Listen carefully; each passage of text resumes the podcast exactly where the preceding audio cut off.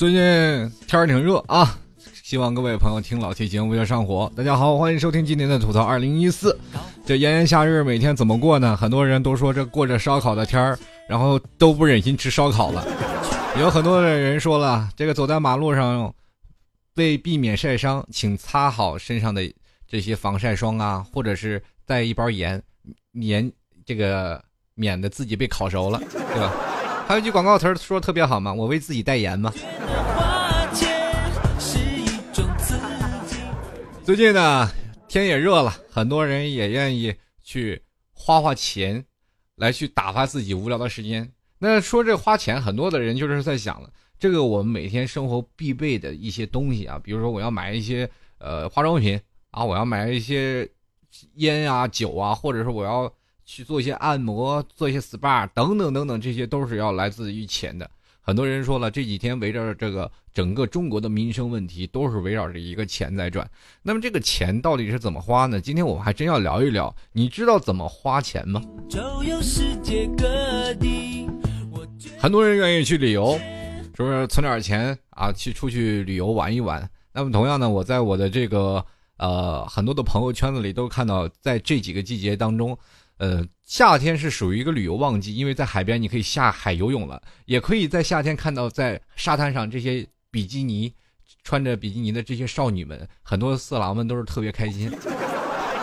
很多的人都是这样，包括老 T 也曾经抱有这样的想法，就是一定要去海边。我爱夏天，我要看那些穿比基尼的妹妹。可是我一一眼望去，一眼沙滩上的大妈呀。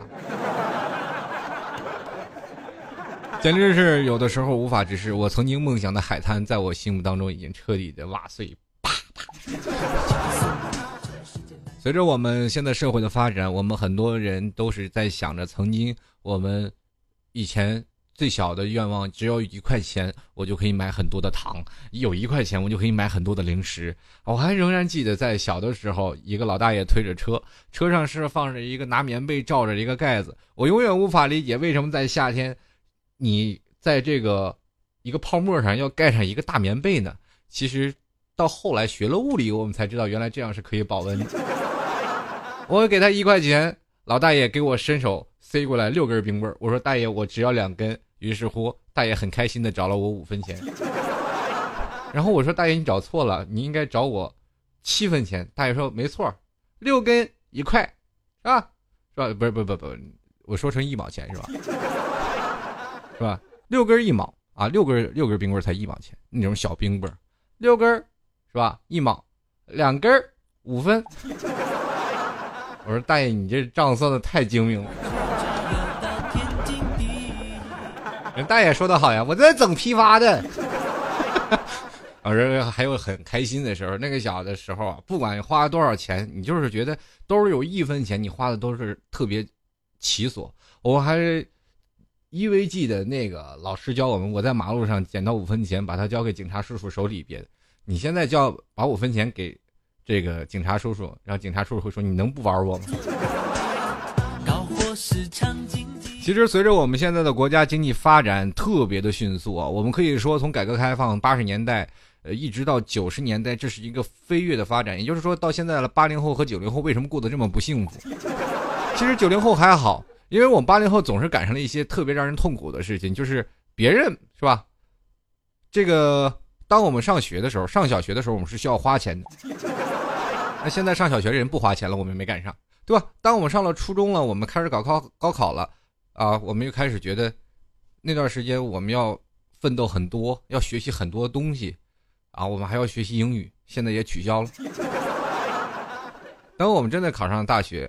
才突然发现，我们那个那段时间，他们爸爸他们那年代上大学，他们工作是可以分配的。后来我们突然发现，我们毕业了就等于失业了，很痛苦啊，这一点都没有幸福。当我们真正找到工作了以后，才突然发现，我们原来一生的问题都买不起一套房。可是我们老爸老妈他们那个年代，房子是可以分出来的，什么幸福都没有赶上。但是围绕着八零后、九零后。呃，乃至于未来的零零后这一代，零零后可能真的很好啊。到了零零后，你们开始真正要买房子的时候，房价可能会掉下来的。你们还有一些盼头。当我们八零后、九零后，比如说现在八零后很多的孩子都嗷嗷待哺，他们自己有自己的孩子了。那么有的人呢，就是买不起房，到现在还光棍，还没有结婚，就像老 T 一样。一直是独善其身。你突然发现你人生活的压力太大了，这社会社会的进步节奏特别快。说到节奏，如果你要在一个大的城市，你奋斗了几年啊，北上广深这四大城市，我就先拿这一线城市说，这四大一线城市它为什么叫一线城市？房价贵呀。一个房价，我最早以前的认为啊，就是房价为什么贵？那是因为它紧缺。怎么紧缺？那就是因为住的人多，它坐地起价。我总是认为房价是很有降下来的一天。我一直在等，一直在等。我是期待有一天这几大城市的人突然骤减。就比如说，他们很多人想了回老家发展，最后最后我突然发现这个想法太幼稚了。真正当我懂得了这个经济，懂得了地产商这个运作，或者整个城市 GDP 以后，你看的东西越来越广了。你突然发现，你看的越广，你懂得越深，你就越来越绝望。人生就是这样。很多的人问我，这老 T 啊，你曾经在节目当中说过很多谈恋爱的事儿，教过很多别人如何去谈恋爱，也有很多听众朋友通过我的节目也找到了他们的自己心仪的对象。自己男朋友、自己女朋友啊，都找到了。后来他们说：“老 T，你为什么独善其身？”我说：“你知道很多人大情圣他们都当和尚了吗？”他说：“你怎么懂那么多？”我说：“你失恋失多了，你也能懂这么多。”做人做事儿就跟你当老师和学生是一个道理。当你懂得如何给别人讲课的时候，你要付出十倍的努力在于学习课件上啊！你要学习这些东西。你老师。二次回炉。当你学校的学生都已经毕业了以后，老师还要去学习，因为他要学习如何去教学生，他有把自己的知识转化成让学生去学的东西。那同样呢，我们到社会当中，我们去努力去奋斗，不是也就是为了挣点东西？可是现在为什么我要说这期节目说你知道怎么花钱吗？花钱谁不会啊？谁都会。可是为什么我们突然发现，随着发展越来越快，我们钱也越来越多了，可是我们会。发现一个问题，我们现在钱到用时方恨少啊！很多人，包括现在很多工薪阶层，越来越喊着自己活不了了。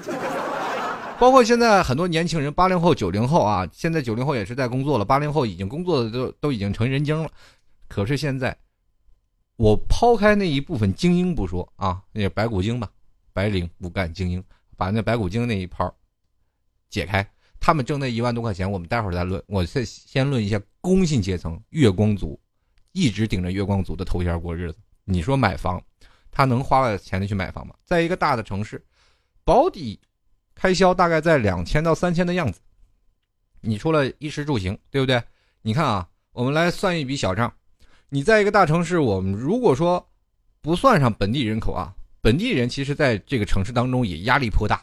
他自己也买不起的房子，人也得靠家里。那在这个城市当中，他本来过得非常的安居乐业啊，觉得挺开心。等我到大了买一套房子，突然发现我的这个城市来的人越来越多了，然后房价越来越高了。有一些城市的人啊，比如说一些大的城市，他们的排外的性格可以，我们是可以理解的。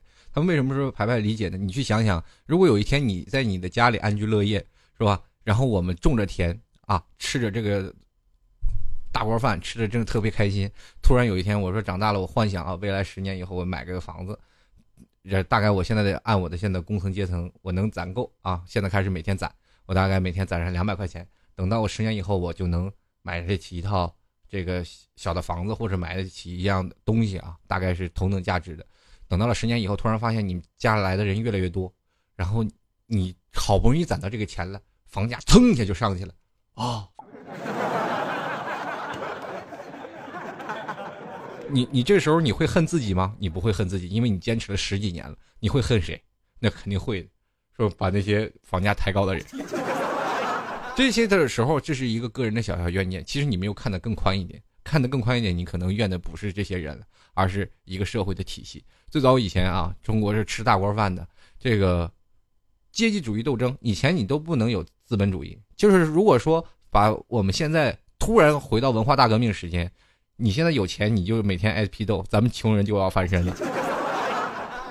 如果现在读过进士的人，我们可以想想，就开国之后，我们做过很多啊，就是说集体公有化，就是很多的东西要集体化。你家有地，收过来，然后集体去挣工分你挣多少工分你拿多少粮食，这是最早以前的那个行为规范啊。你要是真的有有地啊，有土，你也就说明大财主啊，你就是阶级主义敌人呐，这就就得斗你。这是吧？这几大公司的人都得咱们拿出来这平民平凡来去逗他们，是吧？就是这样。你看现在在城市当中，我们每个人的生活的花销啊，我们先说算一下。如果我们拿着一个月四千块钱的工资，现在来说已经是不少了啊。普通城市的工资大概在两千左右。我就一直想不通啊，在一个城市当中，他怎么能会把这房价抬这么高？就是说，你一月给发两千块钱的工资，房价最便宜的就有六百七百，而且这个房子你都是无法去不忍直视的那个房子。我曾经也是一步步苦过来啊，就是说，但是你每天都会看到希望。虽然说你的屋子很小，进去的时候，我最早刚来杭州的时候，那个房子是阁楼嘛，我个又高。然后每每次老撞头，一撞头的时候就等于当头棒喝。我一定要努力。我想搬出这样的困境啊！我所以说在那段时间特别努力，每天都是抓紧时间去学习。我特讨厌那个房子，因为那个房子不够高。我以后一定要住个高高的房子。所以说就是这样的想法，才让我一直不断的奋斗。后来你会发现，那个房子占于你工资的百分之多少？比如说，你可以月。咱们按五六千算啊，咱不不拿三千两千算，因为你会发现你根本算不过来，两千块钱根本不够用啊。咱们就按一个月五六千的工资，咱们说啊，租房咱们占百分之十到百分之十五，大概你租的房大概在一千二到一千三、一千四左右，是吧？这是最普遍的一个小租房子，就是一个小趴趴房，然后就是人家给你隔出来的房子啊，这样的去住着啊，这个大概是一百分之十到百分之十五吧。到北京可能更贵啊，一千多块钱你可能租的这个东西，呃，租的这个房子呢，也就是五平米，就放张床，别的什么都没有，对不对？你看，你看，你现在住百分之十、百分之十五，很多的人说是在自己经济承受能力的。如果要占百分之二十、百分之三十，你就感觉这一一辈子都是在给房子奋斗，在或者是在给房东奋斗。你说咱们住的感觉太差了，是对不起自己；如果住的好了呢，又是一种绝大的负担。那像老 T 就是这样。太大的负担了，房租占据我工资的百分之三十。你说我现在痛苦不痛苦？咱们再换做一一日三餐啊，曾经我五块钱的盒饭已经一去不复返了，换回来的就是最保底的、最全是素菜的是十块钱的保底。以前曾经认为吃呃麦当劳和肯德基或者是吃德克士都是一种奢侈，到现在只能沦为快餐了。你会发现，这个时代随着我们经济发展，所有的快餐行业都已经不断的涨价了。曾经我还是在深圳工作的时候，我记得去香港玩，呃，从深圳到香港的时候，他们说啊，香港一些东西就是物价很贵嘛。从内地到香港，它两个物差价格很大。就是香港你吃的最便宜的就是肯德基、麦当劳，但是在内地那段时间还是属于一个高消费的层次。但是经过了不到十年，我们追上了他们的经济发展。我们现在也敢理直气壮的说：“没事咱们去麦当劳可劲儿吃。”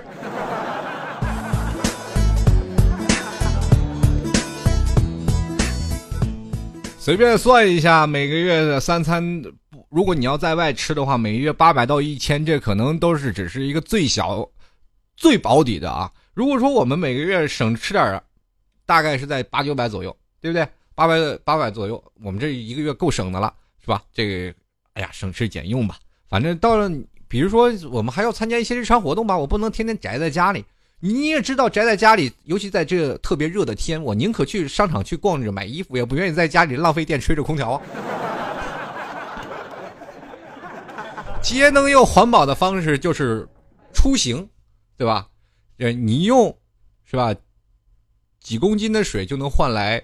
很多瓦的电，怎么说这句话说呢？就是你经常就出去啊，一到周六日，我们不知道该干什么了，我们又不愿意去花销，那这个时候我们就早早出门去商场去逛啊，或者去哪儿去玩各个景区，不要宅在家里。你宅在家里，你多浪费电呀！你说现在这家里你要不吹空调，根本没法过。这翻烙铁，这家里就跟个蒸笼似的，对不对？有的人还真愿意在家里蒸桑拿，坐在那里一动不动，一直出了一身汗，最后冲个凉。好爽了，再继续啊！这样的生活其实，你要想要过得更开心一点、更节约一点，去逛商场，逛完一圈商场，出了一身臭汗，回来洗个澡，好，你用了几公斤的水，就换来了，你说你烧多少电吧？你就说，省钱啊，省钱。当然这只是一个无稽之谈，呃，更多的还是看听众朋友你周六日干什么，是吧？咱们继续说啊，就比如说你现在有一些日常活动啊，日常活动你经常会和同事出去聚餐喝点小酒，我们经常会有的一些啊情况，比如说唱 KTV 啊，这个我们花销大概每月保持在一百之间吧，反正到无穷之间。你有的时候你看脸啊，像老 T 这样属于狮子座是死要面子活受罪这种人。这比如说有的时候喝点小酒吧，喝点小酒酒壮啊，他们一刺激，那没办法买单吧，买，买不了刷卡。你有的时候可能 A A 的花一百块钱，有的时候你要一请客花六七百、一千块钱，这都是习以为常的。所以说，在某些情况下，我们知道一些聚会，我们这些小趴们，我们在一起聚会去喝酒，这些是要一部分花销的。但是这个花销是要不在每个月结算之内。那还有一部分就是红衣炸弹了。说到这红衣炸弹，我就是不得不吐槽，就是说我们现在每月挣五千块钱，可能有一千块钱我要给扔给别人。因为为什么现在很多人愿意结婚，就是赶紧把这礼钱赶紧收回来吧。受不了了，我就掏了都是十几年了，我这。今天红白喜事今天张大姑结婚了，明天李家长又又结了。最讨厌的就是一天收两个红色炸弹，我还要赶场，结果两个都不是很熟。仔细想了半天，这新郎新娘到底是谁？哎呀，想不通。然后啪，我就给人随着份礼，让我们同事说：“哎，你给随份吧，把这个随过去吧。”然后我们同事说：“啊，行，我给你带过去。”我就一直在想这人是谁。过两天，然后突然有个新郎新娘过来，又送补了一盒喜糖给我。哎，不认识！哎，不好意思，那是请帖送错。哎，我说奇怪呢，我说你们写请帖不署名是吗？人家写请帖都署着名，说张三李四，你这人名也不署，你是集体印刷的，够省钱的呀，你这。新郎倍儿实在，新郎跟我说了：“哎，哥们儿，你也不想想，其实那天就是光来好多人签了名，我都不知道是谁。这不也是你一个？赶紧补一个嘛，对吧？以后认识了，以后你结婚我肯定随礼，你放心，这少不了。你叫啥来着？叫我老 T 就行。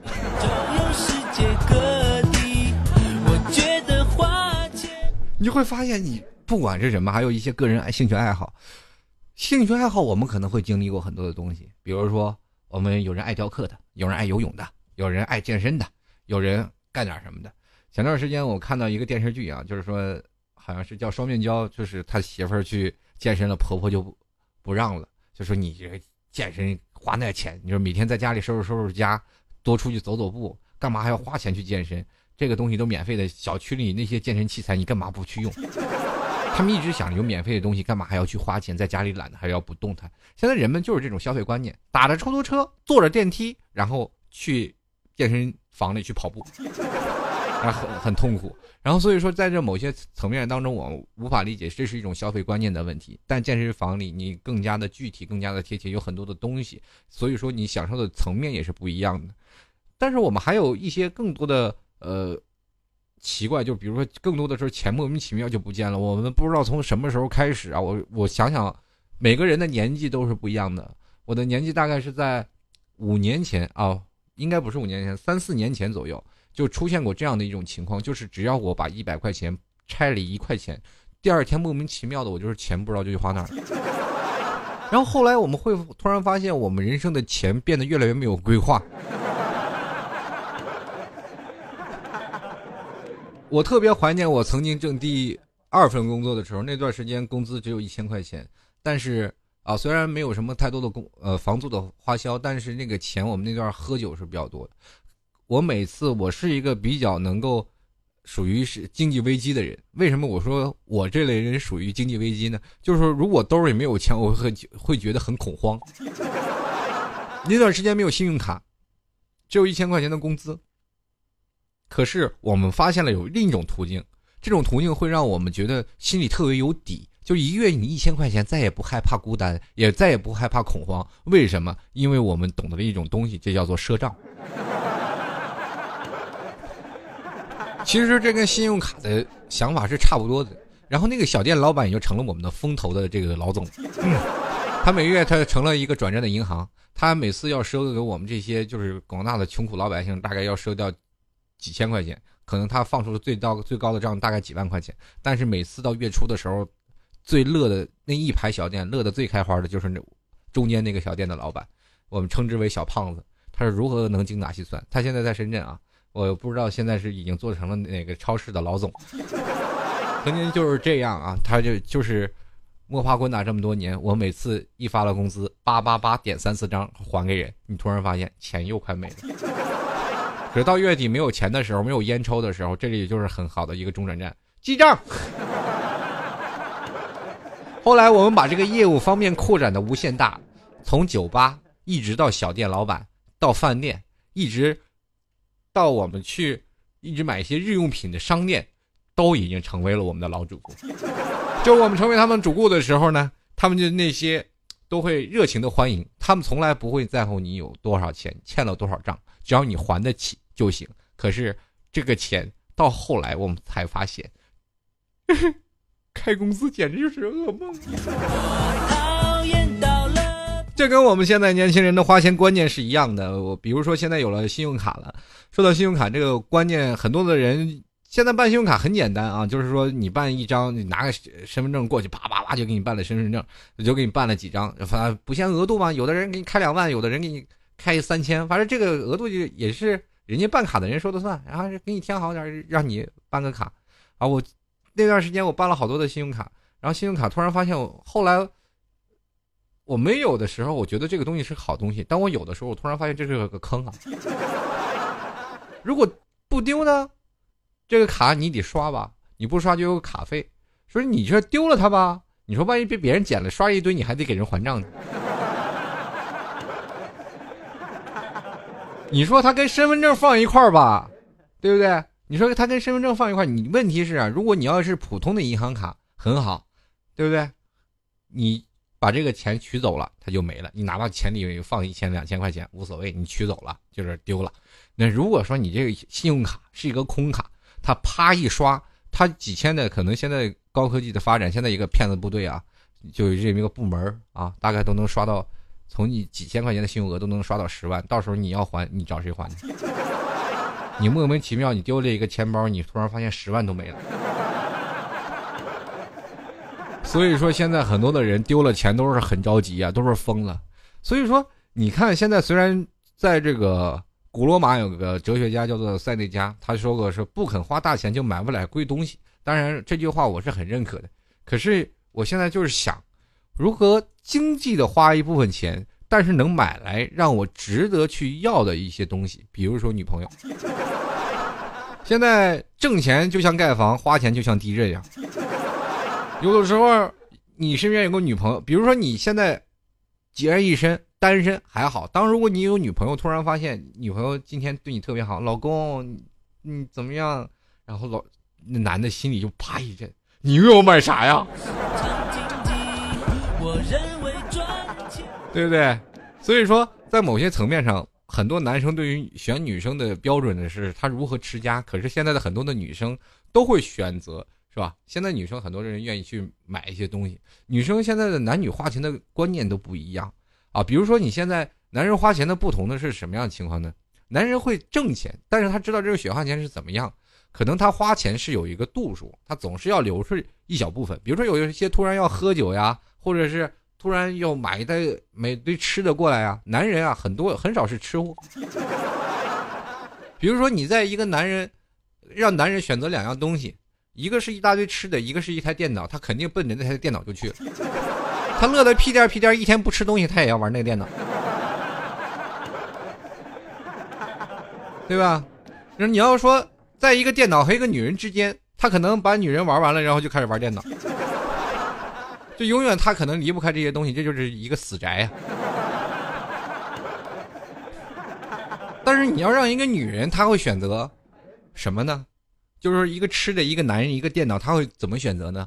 他会先拿吃的，抱着吃的，然后打开电脑，选个淘宝这么多了，然后找回男人，男人买单。这 就是这样。其实还有一点，就是女人花钱，其实在我心目当中一直认为是最不可理喻的一点，就是如果一个女生她跟你在一起生活，她会把任何的钱都花在刀口上。你说一个女人会持家吗？她是绝对会持家，她永远花的钱要比你做的很到位。男人永远花钱大大手大脚，比如说买个东西砍个价啊，你比如说你，我上次一哥们儿他娶一老婆，特贤惠，贤惠那都不得了，你跟他出门我都不好意思。他俩只要一上街买东西，一带上我，我都觉得我就马上去门口坐蹲着。那女的就是因为怎么回事？跟她老公买身 T 恤衫，你说六十块钱的 T 恤衫，你把那老板砍的都都叫姑奶奶了，最后三十块钱卖他。愣给砍了一半，我说这奶奶太厉害了。然后这个姑奶奶走到那个菜市场买个菜，你就说你把那菜市场一见了，她那菜市场大妈都觉得这这完了，今天又要出血了。大妈说十斤十块钱菜，就是买买一大堆菜啊，这个花那么多钱，老板都知道了，你也别砍了，最低价拿走。那女的说行了，就这么多，我知道这个价钱。在每个地方都斤斤计较，一块一毛那都不放过。在女生这就是心细了。可是，在于买化妆品方面，哎，只要一刷起微信朋友圈，那些代购眼睛就冒绿光。老公，我想买个化妆品。然后，其实女人算这化妆品特别有意思，特能。这个这个话我得跟广大老爷们去聊一聊。就是男性朋友们，如果你的老婆要买化妆品，一定要给她买最好的，不要买差的。呃，很多人说了，老 T 那一套化妆品好几百块钱，可能上千块钱，买这些都不是事儿。但是你要强烈的要赞美你的女朋友，你已经很美了，你这化妆品要用的更美一些。其实这些话为什么我很多男性朋友一直不理解？老 T 说你应该给他买化妆品买的小一些，对不对？也很多人说老 T 你这为什么要给他买那么贵的化妆品？一个女生了，你说也很美了，还要买更美的化妆品去画她？你说你老婆花出去，你勾搭谁呀？这你就错了。女生如果她想买一样东西的话，她肯定会让你花钱去买，而且会理直气壮的。这个时候你想怎么样呢？这个时候你就应该直视她的这种想法，就要给他买。因为你知道化妆品其实它可以用很多年的，啊，它不管用，不管抹再多，它也会用很多年。但是你要知道护肤品那些钱砸进去就一去不复返。他每次买像女人买护肤品的时候，哎呀，那家伙都好几千块钱，而且用的特别快，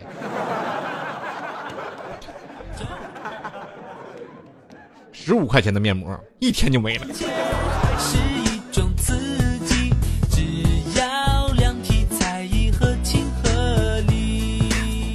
男人在主张大事的时候花钱总是，比如说大事的花销上肯定是有男人的主事，但是要女人呢，对自己是斤斤啊斤斤计较，或者对老公也是斤斤计较，在生活上所有的钱都要花在刀刃上。但是你要说是有时候时候啊，要买一些自己化妆品，化比如说一些那些护肤品，那真是几千块钱都得买。但是有的人前段时间实行安利风，那些中国女的都疯了，都是各种买。啊一说一个好的。护肤品啊，或者是各种好的买 SPA 呀，各种的就好买。你说这女的就关键在这个时候，那一定是心安理得。可是啊，但有的时候啊，女人呢，啊买回来一些东西呢，她基本也就放那儿，也就是扔那儿。比如说女生的天生的淘宝购物狂啊，这个点我们可以去吐槽的，就是说女生买了很多的东西，你放在家里，有可能买了衣服，她一年都不穿。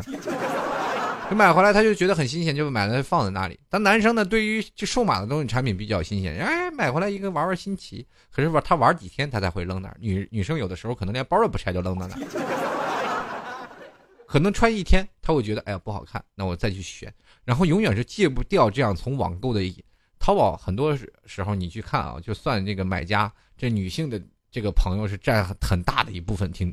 一一部分朋友啊，就是专门去淘宝的这一块所以说他是扶持了一个企业呀，真的。你这卖不卖取款机？我我们不管从哪个消费群体去看啊，就是说你真的会花钱，但是花钱这个地步，我们应该从哪里论？等一下我们继续来说说传统的这个消费观啊，就是消费观念。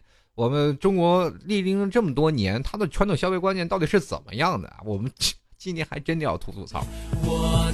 好了，今天我们继续跟各位朋友聊的是您会花钱吗？如果喜欢老 T 听众朋友，欢迎在这个呃老 T 的微信公共平台、老傅的百度、老 T 的百度贴吧，还有老 T 的粉丝群，都可以跟老 T 进行互动。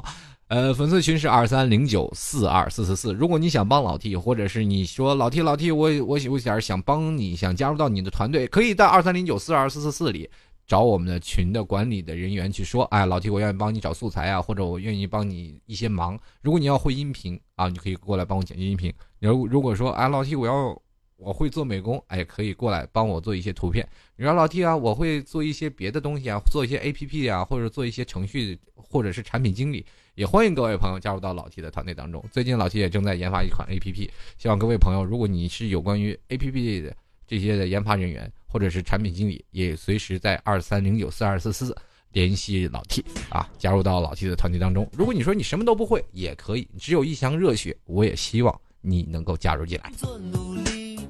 啊，还有听众朋友想要加入到老 T 的微信公共平台是幺六七九幺八幺四零五，这是老 T 的微信公共平台。同样呢，这个最近还有听众朋友一直问老 T 我怎么样跟你能进时及时的互动啊？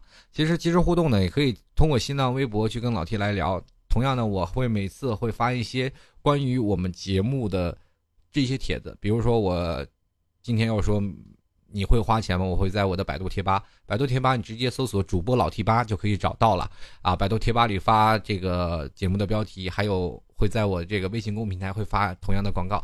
加入到微信公平台也可以直直接跟老 T 来参与到这档话题的互动当中来。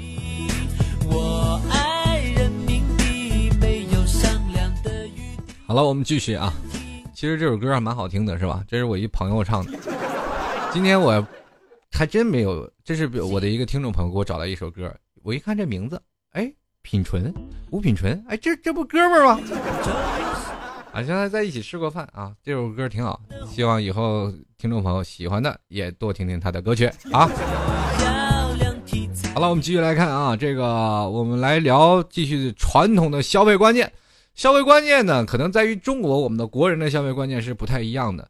呃，每个国家的消费观念都保持着不一样的水平。比如说像法国，天生的就负资产，很多的时候它都来自于个人的贷款啊。在美国，得有很多的东西啊，金融体系可能都有不同的国家的这样的消费的理念。但是我们中国是一个传统的这个文化大国啊，文化五千年，文明五千年。但是我们中国是很注重一个吃喝的国家。国外从来就是，比如说来到国外里，他们很说，就是。来中国做买卖的这些老外，他们就是很难理解。哎，为什么当你们签个合同就要喝酒？我们说了，中国很多签合同都是要在饭桌上签的。你饭桌上酒不到位，你你合同就到不了位。曾经还有一个一句话说的啊，这个是个调侃的话，说你酒量有多大，你官就有多大。是吧？这是喝坏了挡风，喝坏了胃吧。曾经在有一句这样的顺口溜，说这喝酒嘛，喝着老婆陪人睡啊，这个不太好。这话，这听众掐了别播。中国特别有意思，是一个传统的吃货国家。要说所有的全世界啊，你就说不管是你哪有什么料理，在哪啥，那这各种料理，中国是一个地道的传统吃货国家，融入了各种民俗。各种民风，各种的吃啊，小吃啊，各种的地方，很多的人旅游去为了转景点，很多人旅游像老 T 这样，我一定要吃当地名吃，可能奔着吃去的地方的人居多。比如说，很多人要去四川，我要去四川玩，可是他没有去四川的任何景点，直奔四川火锅店，对不对？对于吃货而言，这是一个很大幸福的一事件。是人都说天府之国。那里有很好的火锅。后来我们说，中国现在一个《舌尖上的中国》啊，已是已经把这个中国的很多的传统美食都翻出来，让我们去说“人生在世，吃喝二字”这句俗语，就能看出我们中国人的消费特点来，你知道吧？传统的中国人是比较实在，你说花的要花的踏实，买东西要讲究物美价廉，是吧？我们从来也不买一些不中用的东西。所以说，中国人一有钱了，我们就第一个想法就是走，咱们吃顿好的。还记得我们小的时候啊，就是第一次挣第一，也就是人生第一桶金，我们赚的第一份辛苦钱，跟同事、跟朋友、哥们儿一定要分享你的喜悦，怎么办？哥们儿，请你搓馆子，走，就变成了这样。所以说，你总是能看到，在中国经济大萧条的时候，所有的企业都是在不断的奋斗，所有的股市都熊成一个色了。那只有我们的中国的餐饮业的餐馆还是鹤立鸡群。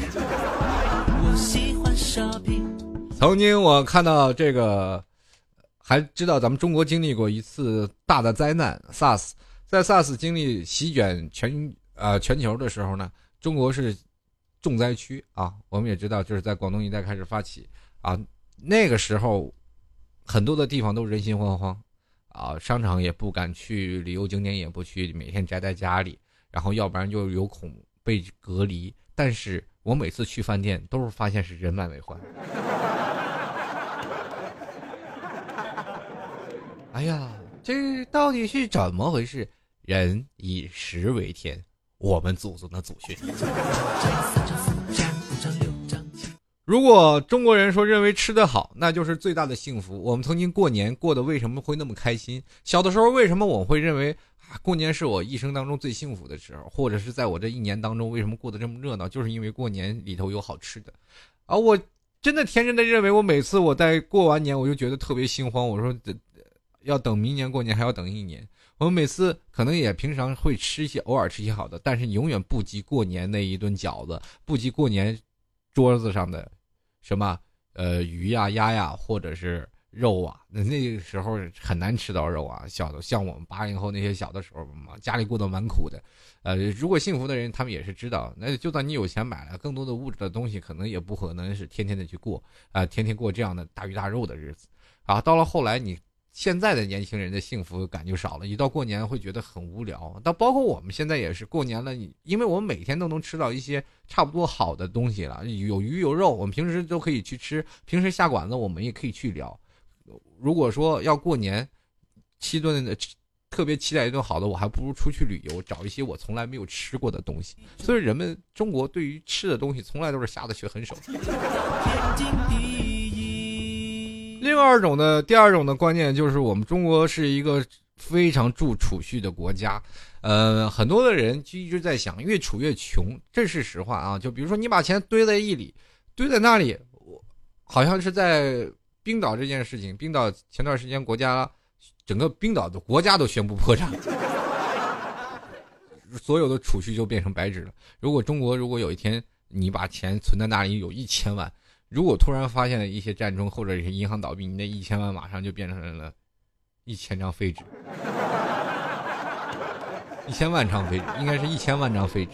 所以说，在中华民族里，世界上最注重是储蓄的一个民族。可是呢，由于我们的民族就是说忧患意识特别强，所以说人们总是把大部分的钱存起来，小部分的钱花出去。你看我们的父辈母辈，他们一直都在攒钱，都越攒越穷。很多的人都说了，他父辈母辈他们不愿意吃东西，不愿意买东西，但是一直储钱。可是我的曾经我的父亲就教导我说，我以前就是特别愿意去攒一部分一部分钱，因为我就是那种属于什么样的忧患意识特别强的一种，我特别害怕兜里没有钱那种紧张感。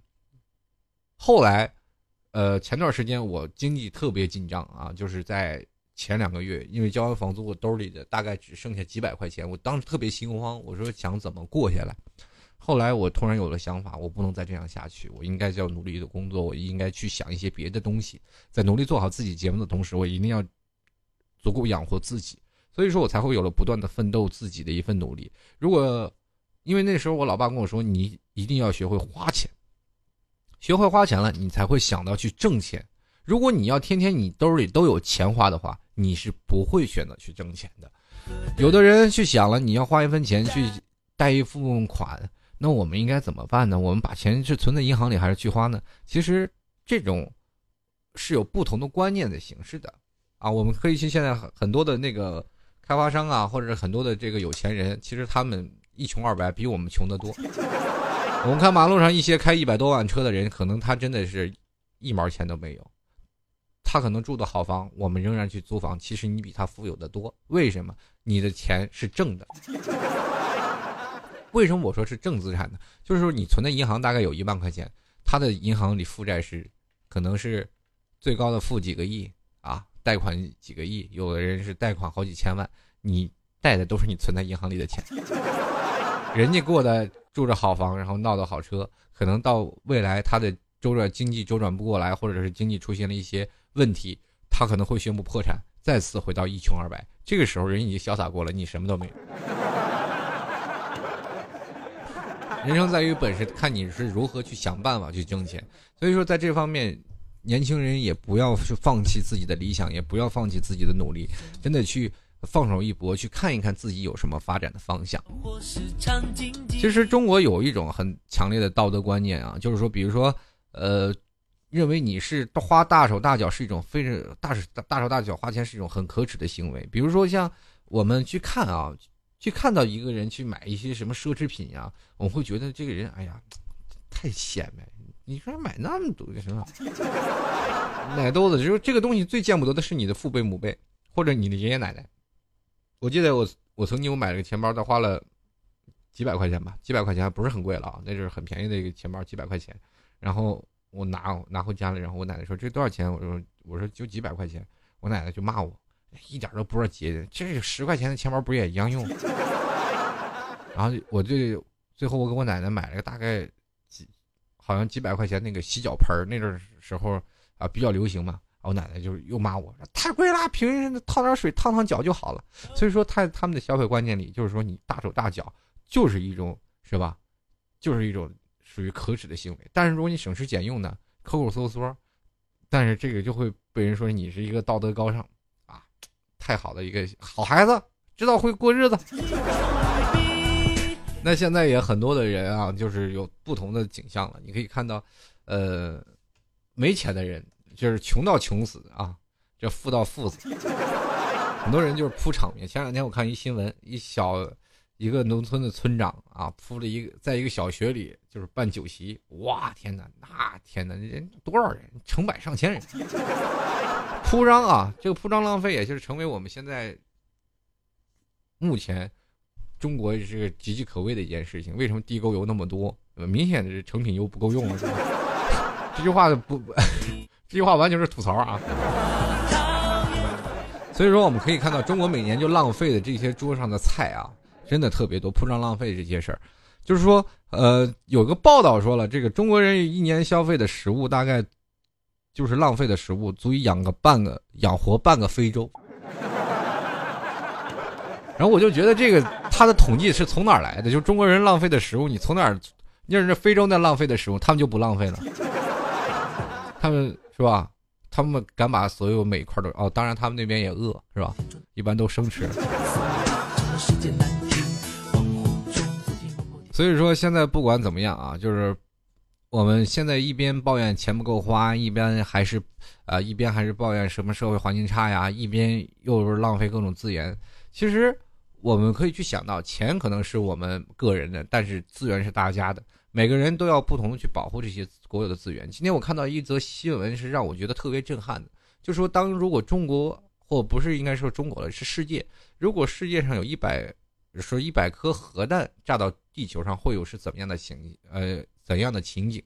然后我今天我就仔细的思索了一下，我说不需要一百颗，我大概想的只有三颗，我们地球可能就要没了，就可能要从这宇宙当中就消失了。三四颗左右，我们就会突然发现，如果你去设想一下，一颗核弹砸在了上海上，砸在上海上，我们可能上海周边整个长三角地区这部分都不可能有人再存活了，可能在未来五十年就寸苗不长。这广岛核电，呃，广岛的这一个那个什么。一颗原子弹，大家可想而知。然后到后来以后，寸草不长，我们周围的人要经历过核辐射呀，或者尘埃啊，各种的污染环境，包括臭氧层的这个被稀释，这个地方已经不适合人类居住了。我们现在国家的土地又这么紧缺，我们突然发现，到未来如果要是砸向了几颗核，就是核原子弹啊，这个砸掉几颗原子弹，然后突然发现整个地球都不适合人类居住了。这个真的不是恐吓。如果真的有一天世界大战了，谁都逼急了，你炸我，我炸你，这件事情可能真的会有事情发生。所以说，我们真的去想办法去保护好自己的资源。当然，我也要明白，很多的人一直提倡去打啊，打仗啊，或者是在一些我们中国人并不弱，我们要打仗。可是到真正打仗的时候，伤害的确实是整个地球的命脉。谁想的都比较多。但是我也希望真的地球能够有一个。让我们生活下去。我觉得活着才是最开心的，对不对？当然了，有些东西该是我们的还是我们的啊。其实买卖东西啊，现在的消费观念还有一种啊，其实还有一种是非常炫耀性的，比如说现在美国啦，或者是呃，或者是在欧洲的一些国家，他们认为中国的这个购买团已经抢尽了任何的这个威风啊，已经把所有的国外的人都给拍下了。我们这个一到长假的时候，我们都去国外 shopping 去，哇，你就别说了，这一说中国那个炫耀的虚荣那。绝对是太太厉害了！你现在有很多的朋友啊，比如说做导游的、做这个导购的，他每次经常会出国，他们就会发一些朋友圈，干什么呀？代购，生意非常的火。喜欢算计嗯，不管在某些方面当中，说到花钱，其实我还是要跟各位朋友来分析一下。我们每天要把钱花在哪里？那我这边有一个分析的数据啊，就是说现在人们的娱乐的方式大概是有占多少的百分比所占的比例。比如说你现在在上网的时间，所有的人们现在上网的时间大概是在百分之十八点四四左右。那么听音乐呢会占在百分之十七点五八，看电影十三点一九，看电视呢是在十二点七七。体育运动呢是在十点二五，看书呢会在九点七五。你看现在学习就不重要了，九点多。然后看去 KTV 唱歌呢是九点一一，棋牌类游戏是百分之五点零三，旅游百分之二点六九，跳舞是一点一九。因为你你知道那一点一九的都是现在大妈抢去。那你现在旅游呢？很多人说为什么旅游会这么少？很多人都愿意去旅游啊，每年都愿意去旅游。可是你知道有时间吗？现在国庆假期，越来越多的人不愿意去旅游了，他们更多的是选择是在，啊，更多的选择宅在家里了，这就变成了旅游的现在行业越来越不景气了。平时呢又工作太忙，又没有时间出游啊，这所有说人们占的比例，上网的时间是比较多。不管你用手机或用电脑，你突然发现你会你在这个互联网产品上当中啊，你占有的比例是绝大数的。那很多人说听音乐，我还仍然记得在年轻的时候。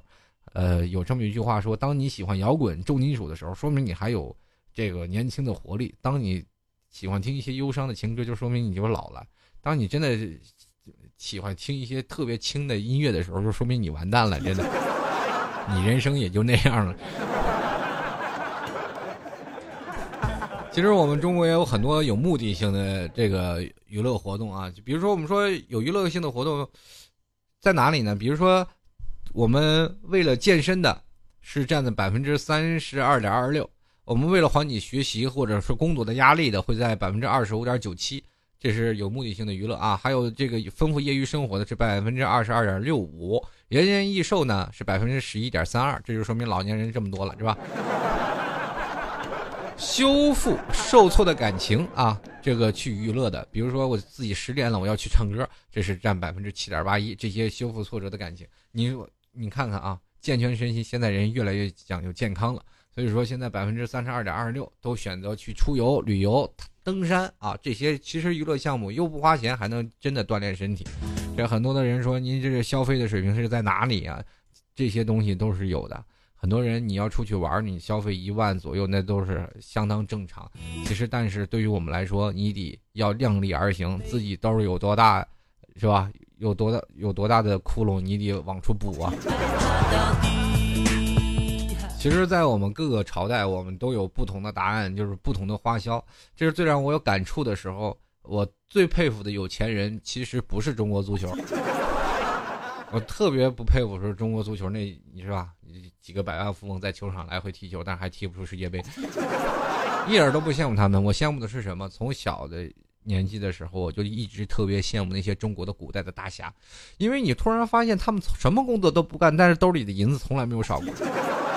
有的时候往那一拍，穷困潦倒，每天出去要饭也能从兜里拿出好几两银子，几十两银子。然后我就奇怪，这银子都从哪儿来的？然后我就开始研究，我说你这些银子开始怎么算啊？我比如说在拿三个朝代列举出来，比如说明、宋、唐，这唐、宋、明嘛，这三代比较。呃，怎么说呢？比较有代表性的啊，这三个朝代我们来去来算一下。但是我们算呢，总得有个参照物，比如说黄金啊、白银啊。现在这些参照物，就现在黄金掉价都掉的这么厉害了，没有参照的价值。民以食为天，中国是一个传统的吃货的国家，那么大米肯定不会掉价。那么所以说，我们就以当时的米的估值，大米的估值来估量一下，就比如说他他们那个年代买这个米花多少银子，我们这个年代花米买多少钱啊，多少人民币来算啊，换一下。那么我们看明代啊，明代大概的它的换算的银子大概是一两银子在六百六十点八块钱，就是一两银子六百六十六十块点八。然后你这个时候你就经常看电视的时候，比如说在明代，我们看那个《倚天屠龙记》，你看那张无忌啊，就往出撒银子，那啪啪好几袋，好几袋五十两，五十两，五十两。你知道那五十两银子是换成现在的人民币是多少钱吗？是不是？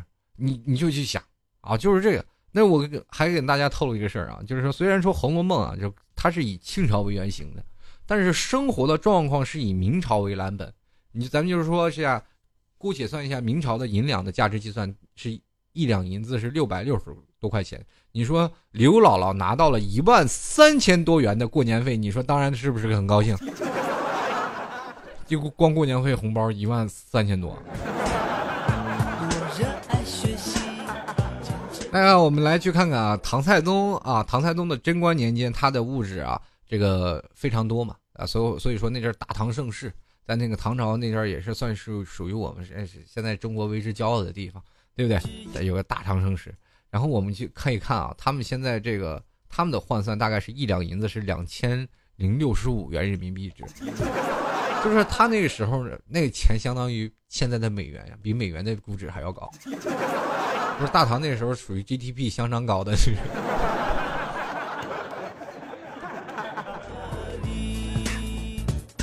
你就想那段时间，你看大唐啊，咱们随便看看那个什么叫做《隋唐英雄传》啊，就是随便一个那什么秦叔宝，他们啪啪啪就扔出这几十两银子，那就是两万块钱呀，十两银子就两万块钱呀，就啪啪五十两拿着，哇，好几十万呢。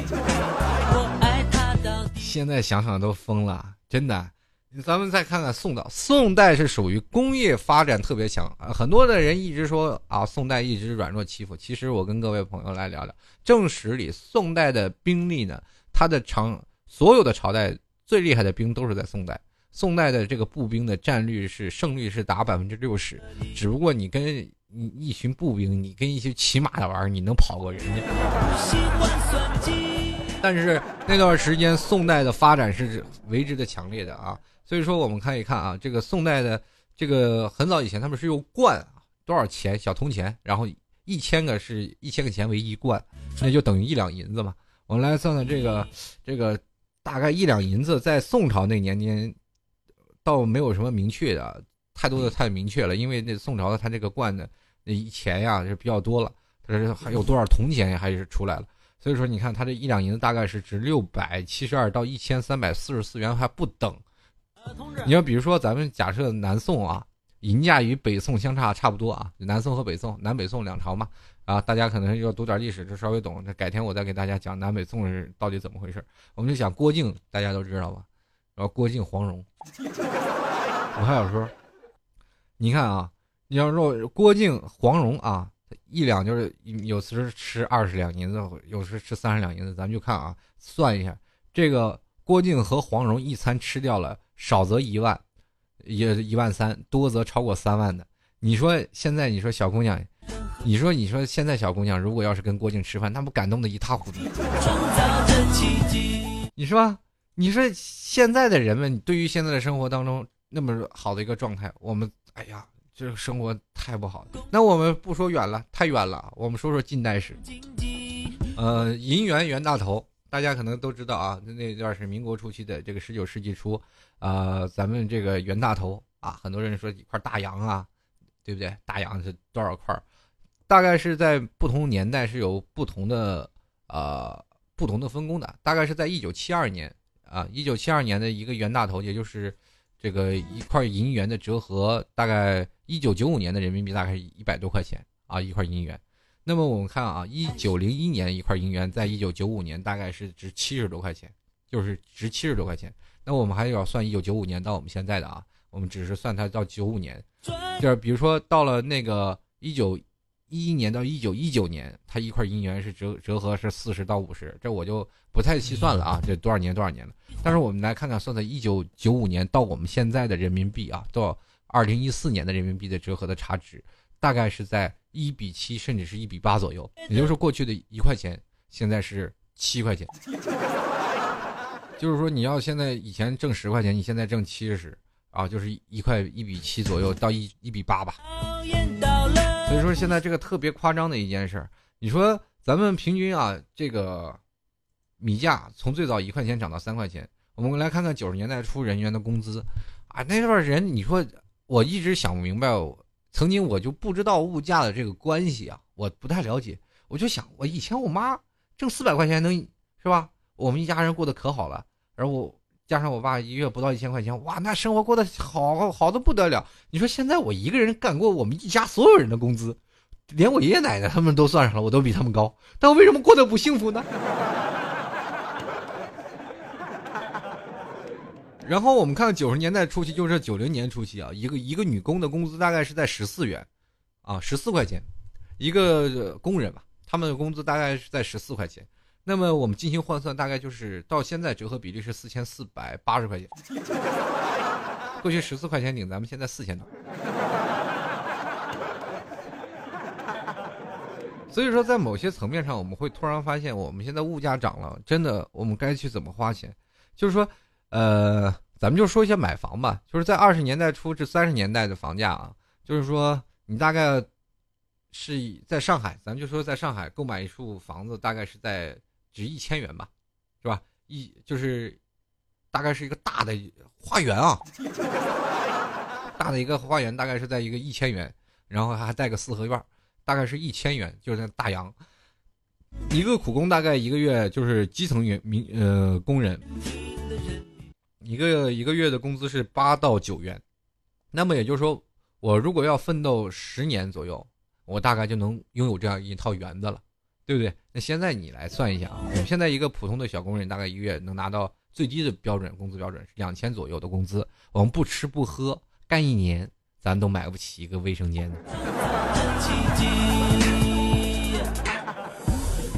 所以说，不管在这些自主消费的能力上，我们还是要拒绝一些浪费。但是，更多的资源、更多的钱，我们要花费在一个就是好刀要用在刀刃上嘛。我们应该知道怎么样去花钱，怎么样去。真正的独立起来，自己的人生的规划，呃，我们年轻人很多人都说是披着月光族啊，披着一些什么，就是我们这一被垮掉的一代年轻人啊，不懂得生活。可是我们突然发现，但是现在的钱也确实真的不值钱了。我每个月挣了那么多的钱，可是我到头来还是不够花。曾经我在一个月挣三千块钱的时候，我勉强的苟活。我说认为这三千块钱是我能够活下来的理由。我一直不断的艰苦吃苦。当我挣到五千的时候，我突然发现，哎呀，五千块钱还勉强的活着，至少每月还有存余啊。到后来你会习惯了五千多块钱的生活的时候，你突然发现。你会不断的适应你五千的生活，在这个五千块钱的生活的这个状态当中，你慢慢也变成了五千的月光，接着你会变成一万。现在呢，变到升到你的工作升到一万块钱一个月的时候，你会发现你的生活的本质发生了特别大的变化。你每月的钱也多了，你玩和选择的娱乐项目也非常的多。你这个时候，你平时周六日会在家待着，这个时候你可能会选择坐动车或者坐飞机，我去别的地方去玩耍。到后来，你适应了一万块钱的月光的时候，你的人生的本质就不一样了，生活的状态也完全不一样了。你会发现，哦，原来我在什么时候我都存不下钱呢